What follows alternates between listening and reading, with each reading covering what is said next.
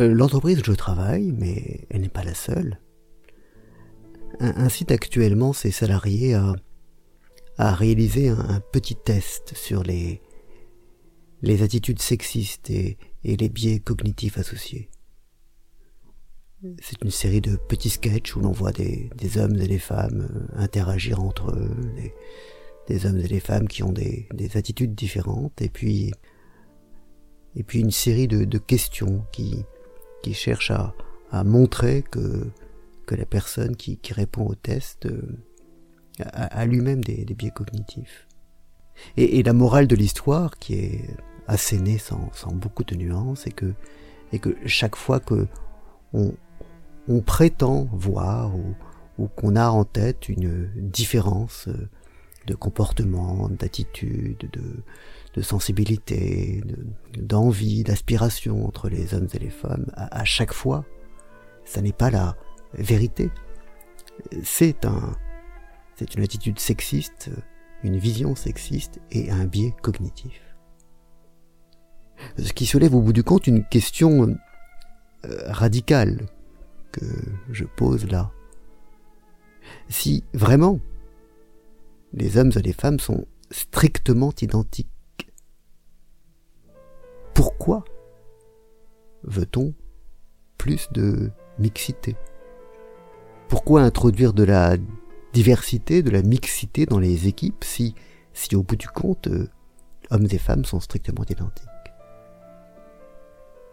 Si vraiment la différence entre les hommes et les femmes est, est, du même ordre que celle entre les blonds et les bruns, pourquoi réclame-t-on qu'il y ait plus de femmes dans les équipes dirigeantes ou, ou parmi les dirigeants du CAC 40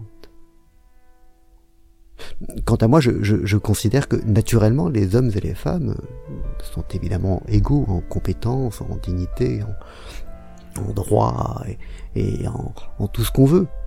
Mais, mais ils ne sont pas identiques pour des raisons multiples. Il y a certainement, au premier rang de ces raisons, des raisons euh, culturelles et historiques, des raisons d'éducation, mais, je pense qu'au bout du compte, il y a, il y a également d'autres raisons qui tiennent peut-être à la, physiologie, mais à la limite, peu importe. Je considère qu'effectivement, il y a des différences de comportement, de, d'appréciation, de, de, façon de faire, de façon de raisonner, de, de sensibilité entre les hommes et les femmes, et, et c'est ce qui justifie qu'à mon sens, la mixité soit un enrichissement.